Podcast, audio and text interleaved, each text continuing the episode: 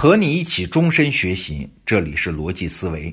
最近呢，万维刚老师在他的得道专栏《精英日课》里面有一篇文章，观点很有意思。他说啊，我们正在进入一个谈资比名牌包还要贵的社会。谈资嘛，就是聊天的话题啊。我们想象一个场景啦，在某次聚会上，你遇到了两位女士，其中一位呢拿的包看上去挺一般。但是谈吐不俗啊，居然引用了上周《经济学人》杂志对英国大选的分析啊。而第二位女士的包呢，一看就是名牌，但是呢，她更关心某个电视剧里面某个人物的八卦。好了，请问这两位女士谁的社会地位高呢？要是放在十年前啊，那肯定谁的包贵，大概率谁的社会地位就高呗。不是有这么一句俗话吗？女人看包，男人看表啊。要判断一位女士的财富状况和收入水平，看一眼她背的包包，基本上就知道的差不离儿了啊。是不是大牌啊？是不是限量款啊？是不是刚刚发布的新品呢？同样道理，怎么判断一个男人的社会地位呢？哎，看他戴一个什么价位的手表嘛。但是在今天，答案可能正好相反啊！大概率上，谈论《经济学人》的那位女士的社会地位高，不仅仅是学识高，我们甚至可以推测，她的经济状况也大大超过谈论电视剧八卦的那位女士。哎，为什么呢？因为啊，用炫耀性的消费来区分社会阶层，这个方法已经失效了，过时了。你看，随着生产力的提高，各种高端的消费品都在向普通人普及啊。再贵的名牌包，中等收入者那努努力、跳跳高啊，也是负担得起的。背一个名牌包，并不意味着你就是一个有钱人，可能你只是一个喜欢买名牌包的都市白领嘛。那么，今天区分社会地位的是啥呢？哎，是谈资。表面上看啊。买一本《经济学人》杂志也花不了多少钱，一年才一百美元啊！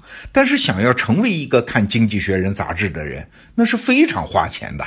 你首先得上过大学吧，你得花时间学习很多高级的英文词汇吧，你得有这样一个社交圈子，这样你看完《经济学人》杂志可以找得到人和你聊天吧。所以，《经济学人》上的谈资就要比名牌包值钱。那谈资本质上是个什么东西啊？我们借用法国社会学家布迪厄的一个概念，谈资啊，实际上是凝结在一个人身上的文化资本的体现。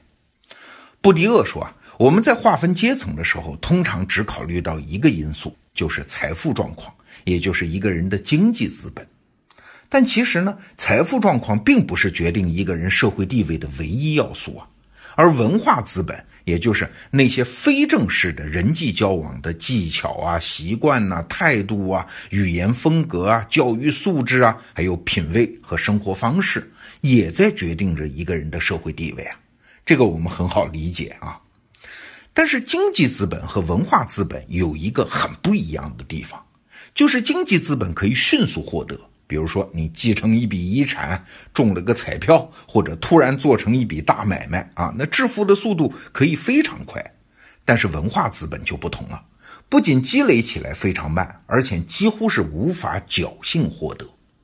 布迪厄讲了这么一句话啊，说文化资本就像肌肉发达的体格。或者是被太阳晒黑的皮肤，它极费时间啊，而且必须有投资者亲力亲为才能获得。这就是文化资本真正残酷的地方。你有钱可以买一身名牌服装，但是只有健身才能练出好身材啊，这就很难了。你有钱可以拥有一个装修豪华的大书房，但是真的读过这些书，那就难上加难了。有钱，你身边可以立即围绕一帮狐朋狗友，但是有一个高质量的朋友圈，就不是马上能办到的了。哎，谈资这个东西说起来好像很虚荣，但其实是你文化资本的体现。最近，熊毅在他的专栏《熊毅书院》里面就举过一个例子，他说，孔子有一句名言：“不学诗，无以言。”诗指的就是《诗经》啊，无以言就是没法张嘴说话。哎，为啥不学《诗经》就不能说话呢？哎，原来啊，在那个时代，《诗经》和日常语言不一样，你说话的时候能够引用《诗经》，是混迹上流社会的必备技能啊。那个时候的《诗经》啊，就好比是近代欧洲的法语。过去在欧洲，什么英语啊、俄语啊，都是方言，是普通人讲的话呀。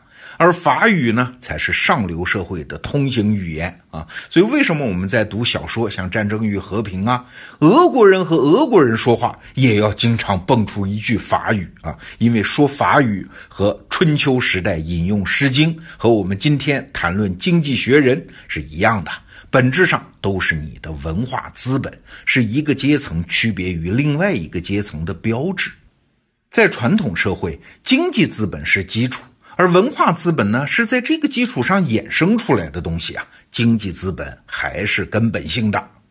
但是万维刚老师为什么说我们正在进入一个谈资比名牌包还要贵的社会啊？也就是倒过来了，文化资本反客为主，反而变成更基础、更重要的东西了呢？